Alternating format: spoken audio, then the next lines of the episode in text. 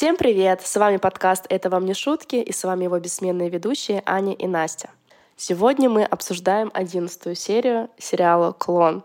Но на самом деле я бы хотела сделать пометочку лично от себя. Когда я рассказывала про Санту Эспедиту, я говорила про Аргентину, потому что этот святой популярен в Аргентине среди низших слоев населения. Причем даже во время монтажа, когда я монтировала, я не обратила внимания, что я два раза повторяю, что этот святой популярен среди жителей Аргентины. Это на самом деле так. Когда я читала статью, одну из статей про Санту Эспедиту, там говорилось именно про Аргентину, и я, не знаю, мне почему-то это в голове отложилось. Я говорила Аргентина, Аргентина. У нас-то вообще-то действие сериала проходит в Бразилии. И на самом деле Санту Эспедиту популярен в Южной Америке среди низших слоев населения. Вот. Это просто вам помарочка от меня. То, что признаю свою ошибку. Мне почему-то, наверное, очень хочется в Аргентину. Я аж не могла ее выкинуть со своей головы. Ни я, ни кошки этого не заметили. Да, у нас записываются еще два котика, но они молчаливы, во всяком случае, в финальной версии монтажа, благодаря моим усилиям. Итак, начнем. Переходим сразу к первой линии. А наша первая линия об Эдне и Альбьере. Серия начинается там, где закончилась, предложение Альбьере жениться. Если вы думаете, что Эдна заподозрила здесь что-то неладное, то вы очень сильно ошибаетесь. Э, Эдна с голосом полным восторга сразу же кричит, что она согласная, чуть не задохнулась от восторга и слез. А Альбьери обреченным голосом «Ну вот, мы поженимся». Будто перед смертью капитулировал. Эдна же сразу берет быка за рога. «А когда?» А он говорит «Скоро». Я тут в Каир собрался. На недельку отдохну, ну, а ты пока тут все организуй. Эдна, естественно, ничего не заметила. Счастлива, плачет, говорит, что они будут счастливы, безумно просто. Альбьери же ей на это говорит, что он не хочет ее обманывать, что он хорошо к ней относится, но это не любовь. Но ей это все равно. Она говорит, что все знает, но ее любви хватит на двоих. Эдна побежала хвастаться Симоной и оставила Альбьери одного грызть ногти. А Эдна в кабинете Симоны говорит той, что она все это время знала и чувствовала, что Альбьери к ней что-то испытывает, и все это время он давал ей знаки. Какие? Мы этого не заметили по ходу пьесы, но Эдне, возможно, виднее, потому что она же с ним 20 лет работает вместе. Но нет, конечно, не было никаких знаков, потому что Альбери ей прямым текстом пять минут назад сказал то, что «Эдна, пожалуйста, да, мы с тобой женимся, но знаю, что я тебя не люблю и полюбить не смогу. В моем сердце нет места для любви». Возможно, это был знак. Да, это был знак. Это были огромные колокола, которые можно услышать здесь, в Москве, из Бразилии прямо. Спустя 20 лет. Альбьери был с ней честен и выложил все как есть, но Эдна за картинками семейного счастья ничего этого не видит. А в своем кабинете Альбьери рассказывает Жулио о произошедшем и говорит, что он ответственен за все произошедшее. Жулио уже на это ему отвечает, что Альбьери любит во всем винить себя. И на этом наша прекрасная линия о новой семейной ячейке заканчивается. Но мы же с вами возвращаемся в Марокко, по которому, я уверена, все просто очень скучали, и мы в том числе. Наконец-то мы видим, как кто-то в этом сериале начал молиться. Молятся все, и Али, и его слуги, и все мужчины, которых мы знаем, и даже наши девушки. Али молится у себя в кабинете в одиночестве, а Лукас на него стоит и смотрит. Дядя Али заканчивает и говорит, что нужно перечитать БК Латифа. Лука спрашивает, а это что? Оказалось, что это брачный контракт. Это такое модное сокращение. БК. И послушаем, что же находится в БК Латифы. Мы мечтаем, чтобы брак длился всю жизнь, но никто не может угадать. А мы практичны. Здесь оговорено, сколько денег Мохаммед даст Латифе. Это содержание. И сколько денег будет платить, если решит расстаться с ней. Вот вы говорите, упрекаете нас, но наши женщины гораздо лучше защищены, чем ваши на Западе. Сеньор Али, Латифа могла бы выйти замуж не за мусульманина? А что? Ты собрался здесь жениться? Да нет. Спросил из любопытства, потому что вы жили на Западе, видели весь мир. Вы думаете не так, как человек всю жизнь, проживший в Марокко. Ты думаешь, у меня несколько мнений? У меня единое мнение во всех точках мира. Слово Господа не меняется в зависимости от места. Мусульманин ты или нет. Я прошу вас запомнить, что говорил Лукас Ли и как он это говорил. Хотя на самом деле, возможно, если бы они изначально с Жади поговорили с Али, может быть, все вышло бы иначе, если прям вот как сели бы и обстоятельно все разложили, потому что Жади приехала из Бразилии, Жади воспитана в западных традициях, и, возможно, ей было бы проще выйти замуж за бразильца, ну, сохраняя, допустим, при этом свою веру. Ну, в общем, можно было бы, возможно, найти какие-то альтернативы, но, как мы помним, ни у Лукаса, ни у Жади нет рта, и поэтому ничего из этого не вышло. Но у нас же есть еще Мактуб на самый крайний случай. После разговора Лукас выходит в коридор, натыкается на Жади прямо в коридоре. И Жади говорит, что больше никогда его не увидит, и вообще это большой грех, то, что они сотворили. Забываем про Мактуб, да, тут, я так понимаю? Здесь Мактуба нет. Да, потому что до этого Жади говорил, что Мактуб судьба быть им вместе, все предначертано. Хорошо. Лукас пытается ее обнять прямо в коридоре. Жади от него отстраняется, еще какие-то остатки разума у нее остались. И Лукас ей говорит, что он пробовал поговорить с дядей насчет их ситуации. Но ничего не получилось. А вы помните, да, как он попробовал поговорить с дядей? Это была такая вот попытка. Просто великий переговорщик и дипломат.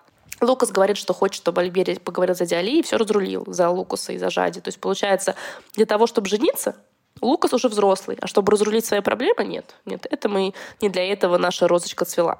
Жади начинает прочитать, да почему они не познакомились в Бразилии, что ничего не получится. Так опять же Мактуб. Я не съеду с этой темы. Мактуб. Все предначертано. Инфосотка. Лукас ее просит станцевать, как в первый день.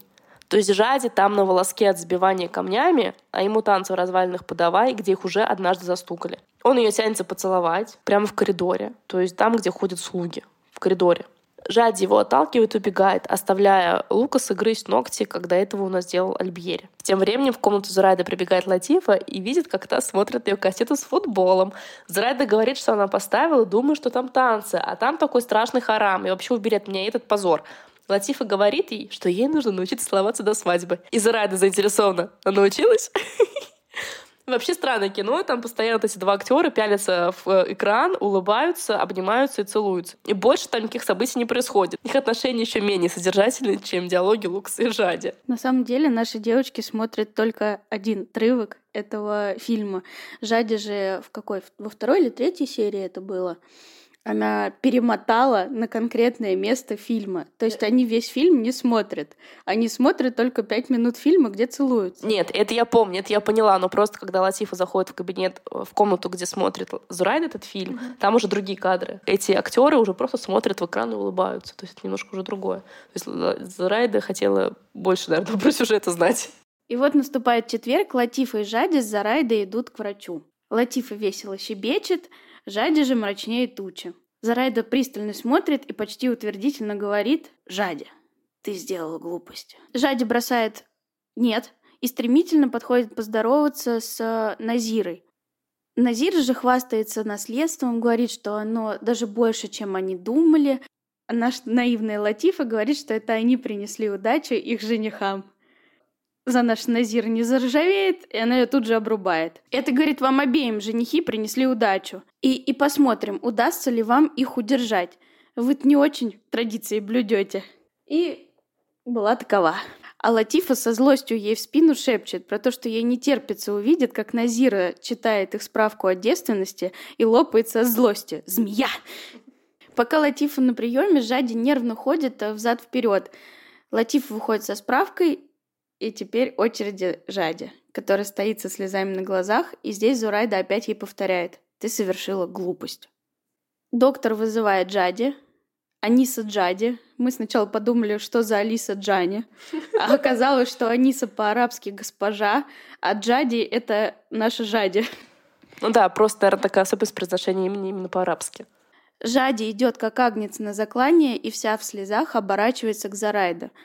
Проходит немного времени, и сюрприз-сюрприз. Жадь выходит со справкой, где написано, что она у нас девственница. И тут тысяча вопросов.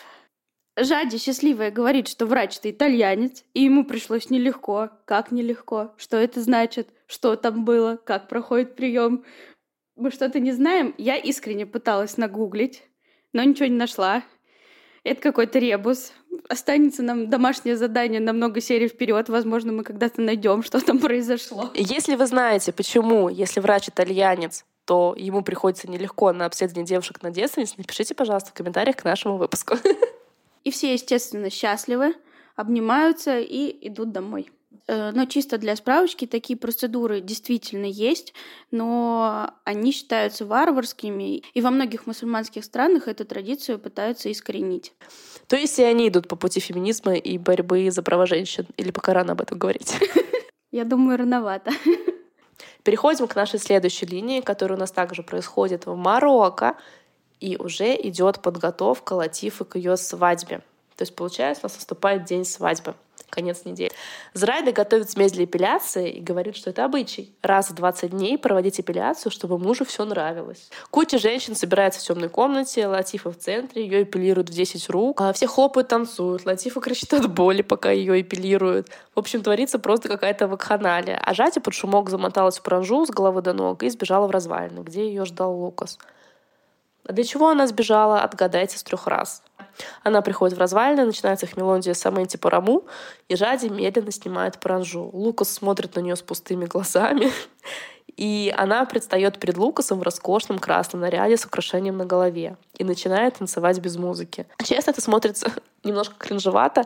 А девушки, все актрисы сериала, которые так или иначе появляются в кадре, исполняя какие-то танцы, они готовились к этому, они изучали восточные танцы, они бесконечно тренировались. И девушки, конечно, двигаются красиво, но без музыки. Эффект не тот. Да, эффект не тот, учитывая, что этот танец был такой медленный, она просто как бы показывала себя во всей красе и так извиваясь, как змея, так медленно, плавно, но в то же время это был типа танец, такой танец дохлых лягушат, я не знаю. И пока вот она медленно извивается, оба начинают рыдать. И Лукас говорит, что запомнит ее такой навсегда. Какой такой? В красном наряде, а он не планирует провести с ней всю свою жизнь и умереть в глубокой старости вместе в один день. А Латифа в это время дома уже намывают в ванне полный лепестков роз. Жади все еще танцует целую бесконечность без музыки. Ну, как танцует, вяло кружится, взмахивает платком. Латифу уже разрисовывают хной, а Жади все пляшет, но уже, правда, немножко поэнергичней. А Лукас просто стоит, как вековой дуб. Латифу уже нарядили в свадебное одеяние. Очень красивое, богатое, такое белое, расшитое жемчугом. Никто не замечает отсутствие Жади, которая наконец-то закончила танцевать. Но, правда, начались поцелуи и эти одинаковые диалоги с Лукасом. Я не могу без тебя. Я справлюсь с чем угодно, даже с твоим дядей. Завтра ты уезжаешь. Может быть, я вижу тебя последний раз. Последний. Не говори так. Не пройдет и неделя, как я вернусь за тобой. Пойдем. Нас могут хватиться. Подожди. Тут много вопросов. Пожалуйста, записывайте. Как же Мактуб? А почему они последний раз видятся, если это предначертано быть им до конца жизни вместе? А какой у них план? Как какой? Ты что, забыл? Какой? Он звонит Альбьере, и тот все решает. А, это единственный план. Да. То есть это единственное подобие плана, который мы услышали там в предыдущих диалогах. Другого плана больше не было высказано, потому что он заткнул ее поцелуем, и они вернулись домой. Латиф уже спускается к Али, который просто в восторге от внешнего вида Латифа, но на самом деле очень красиво выглядела. Зурайда говорит, что Латифу ждут на кухне. Женщины идут за ней строем, поют, хлопают, очень как обычно. Атмосфера праздника. Али останавливает Зурайды и делится с ней своими переживаниями насчет Жади. И даже не задается вопросом, а где сейчас это самое Жади. И Лукаса нет. Совпадение? Не думаю. Али говорит, что Жади непредсказуемый. Не надо было откладывать свадьбу, нужно было предусмотреть и принять верное решение. А что нужно было предусмотреть и какое решение нужно было принять? Просит привести Зарайда Жади к нему в кабинет, и к нему в кабинет являются Жади и Лукас вместе, как попугайчики-неразлучники. Жади в таком беленьком платьишке летнем, с декольте, и, естественно, с распущенными непокрытыми волосами. Али объявляет, что Жади летит в Бразилию с Латифой. Говорит, что ему так будет спокойнее. А зачем? Почему спокойнее? Он отправляет ее в Бразилию, из которой он забрал, где она стала гнилым фруктом. Так-то. Сейчас мы услышим его мотивацию.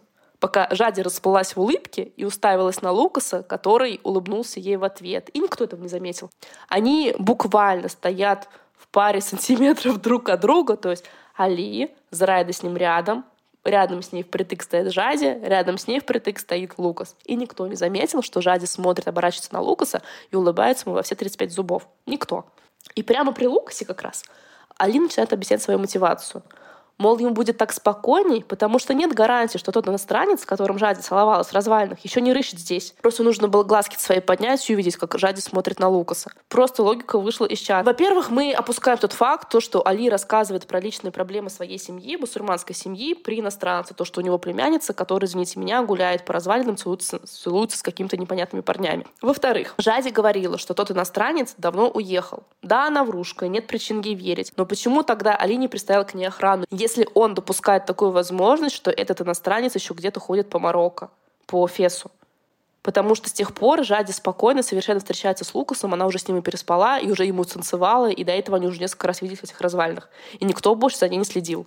Ну, логично, что Жади нужно отправить в другую страну к иностранцам, чтобы она там еще кого-нибудь нашла. Еще десятерых. Дальше. Охранник этот, Ахмед, он слышал, как Жади кричала Лукасу «Лукас, беги!», когда он ее схватил. Да, он не видел его, но же имя слышал. И, наверное, не так много по Фесу ходит Лукасов. И один из них в его доме. И вот пока Али рассказывает то, что вот произошло, и такой инцидент с иностранцами, то, что вот случится, когда он его в Бразилию отправит, что ему так будет спокойнее, он смотрит на Жади, которая не скрывает своего счастья, смотрит в ответ на дядю и улыбается всю свою красивую улыбку. Наверное, не так должна реагировать девушка, которую застукали за поцелуями с иностранцами и которую предположительно отправляют от этого иностранца в Бразилию. Но у Али почему-то не складывается дважды два. В его мудрой голове. Да. За Али заходит слуга Ахмед, и они вместе уходят. Это, кстати, как раз тот самый, судя по всему, слепоглухой Ахмед, который застукал Жади Лукаса развалинах, потому что он прекрасно видит Жади, прекрасно видит Лукаса и знает, как зовут ту, и знает, как зовут этого.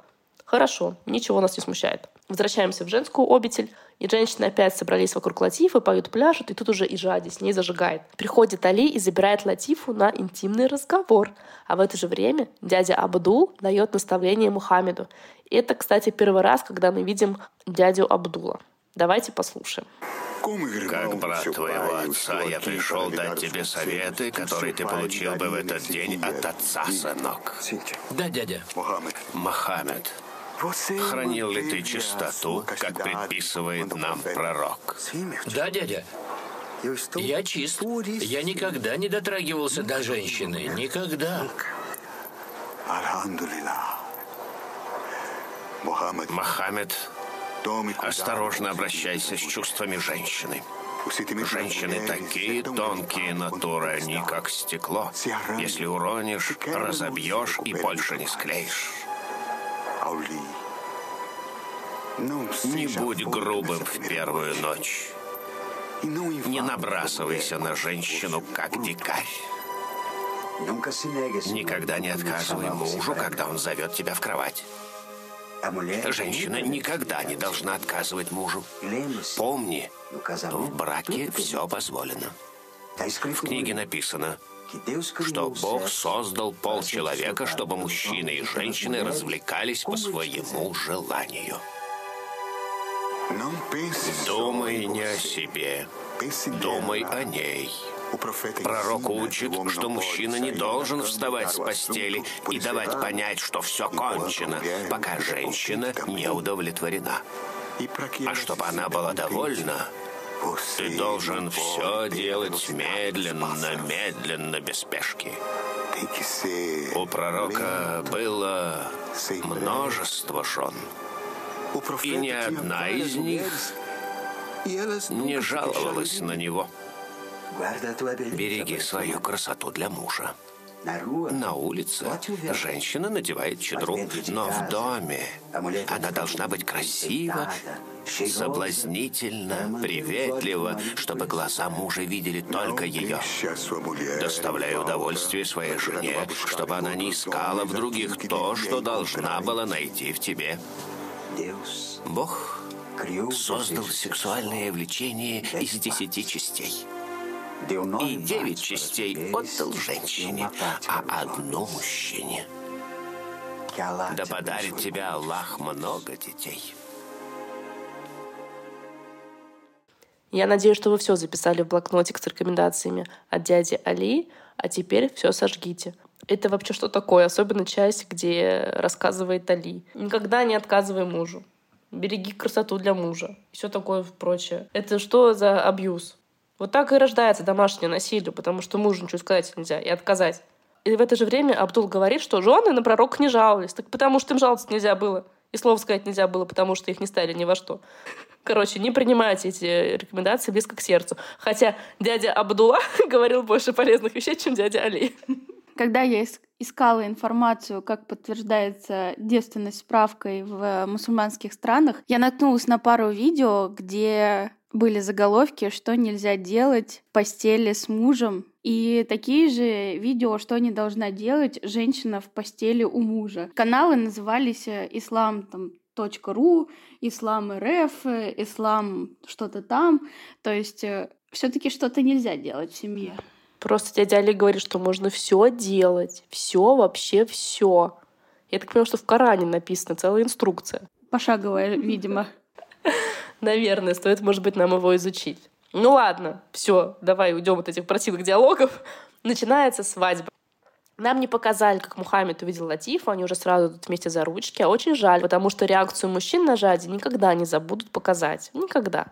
На свадьбе очень много народу, все веселятся, танцуют. Жади в этом же платье выглядит просто как, как будто бы она в ночнушке с постели встала и пошла плясать. Красиво, как бы платьишко, ну, для летнего э, погожего денька. Как будто бы немножко не в этот праздник. Жади и Лукас всю свадьбу смотрят друг на друга, улыбаются. Ну, разумеется, никому до них дела нет. Латифа и Мухаммед сидят на тронах, Латифа мило целует Мухаммеда в лоб. Так начинается, наверное, их семейная идиллия. И все.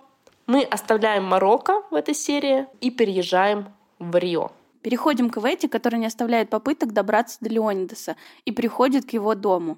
Охрана ее, естественно, не пускает, но она говорит, что не сдастся. Приходит на следующий день, каждый раз меняет наряды.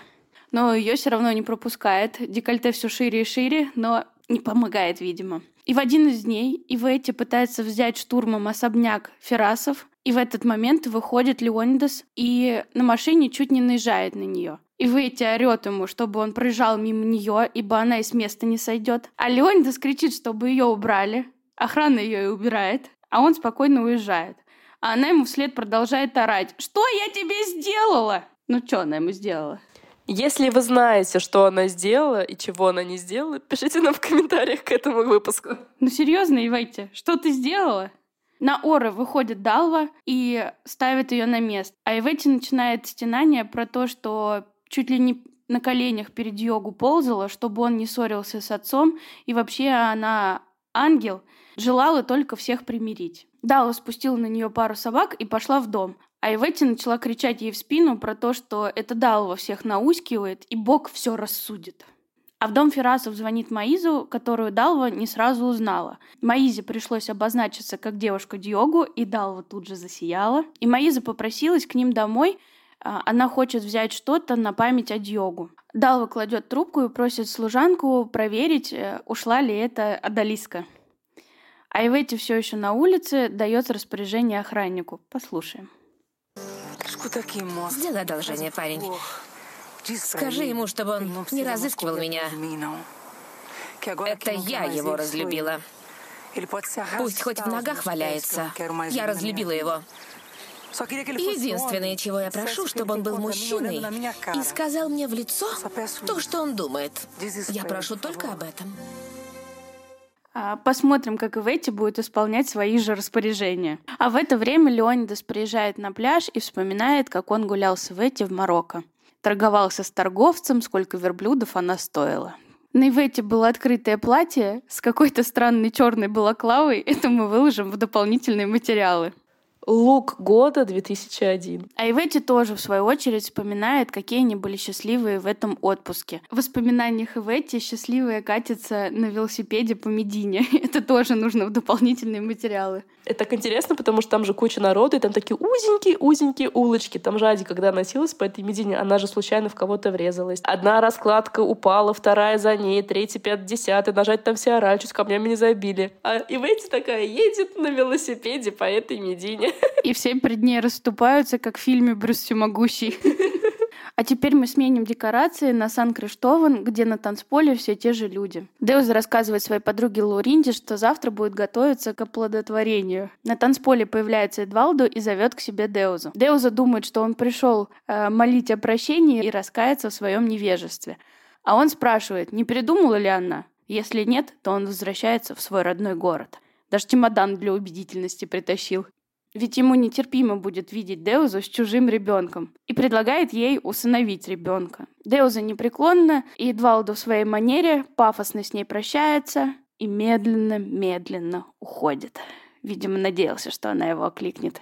На следующий день Деуза в клинике доктор Альбьери рассказывает доктору Симоне про Эдвалду и говорит, э, что намерена делать ИКО без него. Симона пытается убедить ее поговорить с ним еще раз и дать Эдвалду время на то, чтобы он свыкся с этой мыслью. И тут Деуза выдает замечательную фразу, которая стала названием нашего выпуска. «Я не могу ждать, пока до него дойдет, потому что глупость — это навсегда». В общем, Деуза стоит на своем, но просит, чтобы донор был похож на Эдвалду. Такой мужчина, конечно. И она все еще надеется, что он увидит ребенка и вернется к ней. И Симона назначает ей встречу на следующий четверг. Деуза выходит из кабинета Симоны и сталкивается с нашей счастливой Эдной, которая решила приодеться в ярко-коралловом костюме, вся светится от счастья. И давайте послушаем, что тут говорит Эдна. Ну, как я тебе?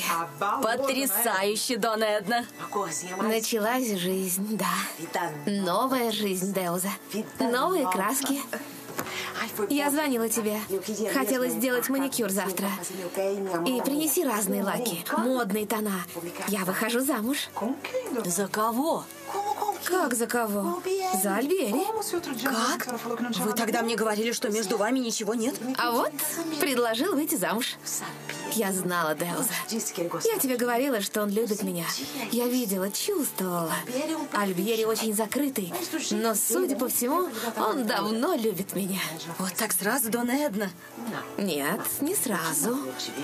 Я слегка подтолкнула, сказала, что ухожу из клиники, и когда он понял, что теряет меня, сразу сделал предложение. Он почувствовал, Деуза, что я нужна ему, что он уже не может без меня. Ну что, Эдна, блажен тот, кто верует. Деуза что-то заподозрила, и тут заходит Альбьери Жулио, естественно, говорят про клонов. Альбьери останавливается, видит Эдну, неловко улыбается и уходит. А у Эдны же от вида Альбьери в забу дыхание сперла, как у Жади серию назад. Она чуть в обморок не упала от восторга. А в кабинете Альбьери Альбьери говорит, что не может смириться с женитьбой и потерял близость с Эдной. Какую близость? Ну, они были хорошей парой, секретарь и начальник. И он себя с ней спокойно чувствовал, потому что он доверял ей и штаны погладить, и по работе что-то сделал, и на там завтраки заказать. И у него был такой, знаешь, гармоничный симбиоз, как начальник и подчиненный. Хозяин и служанка. Ну, типа того, да. И здесь Альбьери говорит, что не знает, как себя с ней вести. Ему звонит Эдна и сообщает, что завтра Лукас вылетает из Марокко. На этом наша серия закончилась. Ну, но мы пока не переходим к синопсису нашего следующего выпуска, потому что пока я смотрела эту серию, одиннадцатую, я залезла в комментарии на Ютубе. До этого я их не смотрела. И мне несколько показались, ну, забавными. Давайте вам прочитаем просто ради хохмы. Сцена в развалинах просто невероятная. Как можно так одновременно сыграть любовь и боль? Он же смотрит на нее как на произведение искусства, идеал красоты и женственности. Как можно писать гадости о них? 293 лайка. Нет, просто Лукас на нее смотрел, как дерево ольха смотрит на дерево березу. Вот примерно столько же было страсть в его глазах. В этой серии в глазах Лукаса появился какой-то проблеск любви и каких-то эмоций только один раз, когда дядя Ли сказал, что они летят в Марокко вместе. Вот только там у Лукаса были какие-то эмоции. Про то, что пишет комментатор, не было такого. Ну, может быть, мы просто с тобой смотрим не влюбленными глазами. Мы с тобой черствые кочерышки. Следующий комментарий. Кто не понимает, что за любовь и жадие Лукаса, тот сам никогда не любил. Пишут похоть, тот сам похотлив. Любовь или есть, или нету. И другим ее не понять. Это чувство внутри двоих. Это самое таинство, которое не передать. Это то, что должно быть внутри кажется. Но на самом деле это самая редкая штука в мире. Знаю по себе. Иногда один человек в мире может заменить себе все, даже воздух и саму жизнь. Жизнь без него возможна, но похожа на бесконечный ад. 91 лайк. Единственная ситуация, когда какой-то человек может заменить себе воздух, это если он твой донор органов. А все, что пишет девушка, это больше похоже на созависимые отношения и какую-то больную одержимость. Как вы поняли, ведущие этого подкаста немножко сухарики. Три корочки. Господи, какая Жади красавица, а Лукас вообще великолепный. 91 лайк. Ну, Жади правда красавица. Я просто не понимаю, как, как, как можно, глядя вот эти серии, которые мы пока что видим, вот первые 11 серий, сказать, что Лукас великолепный. Этот эпитет точно не про Лукаса. Всем надо поучиться у Латифы. Сказала, буду счастлива с незнакомым мужиком, и стала счастливой. Все в голове. Доля правды есть. Латифу перед свадьбой помыли, побрили, а Жади все бегает потная по засутым развалинам и пляшет. Средь баранов. Это лукс? Блин, это что-то. Это что нашла в Альбьере, так же, как Деуза в этом пожилом Винни-Пухе Эдвалду. 253 лайка. Как по мне, два сериала оказались легендарными. «Клон» и «Великолепный век». Пересматриваю постоянно. 192 лайка. Ты смотрела «Великолепный век»? Моя бабушка фанат «Великолепного века». У нее есть все книги про Роксолану, есть все книги по сериалу «Великолепный век». Мне пришлось подарить на последний день рождения подарочное издание «Великолепный век». И еще есть все диски. И каждый раз, когда по каналу домашний показывают «Великолепный век», бабушка его смотрит. А «Великолепный век» на канале домашний показывает Постоянно. На репите. Еще два раза в день. Поэтому дома у моей бабушки великолепный век включен всегда, и я знаю там некоторых героев. Значит, твоей бабушке нужно в Стамбул. Просто я вообще про великолепный век не знаю ничего, но я знаю, что в Стамбуле есть эти бани, которые построила там какая-то то ли любовница, то ли как раз жена этого султана там какого-то. И есть замок, в котором снимался сериал. Или как-то его показывали. Я туда не попала, потому что большие очереди, естественно. Так что купи бабушке путевку в Стамбул вместо санатория. Она каждый год едет на минеральные воды? Он в Стамбул. У нас есть проблема. Бабушка боится самолетов. На лодочке поплывет. Я запомню тебя такой навсегда. То есть уже решил прощаться, а не жениться. Ну, это то, что мы как раз говорили. А в следующей серии мы узнаем, опозорится ли ночью Мухаммед, чем удивит Бразилия молодоженов и какое наследство получил Саид. Не переключайтесь. До новых встреч!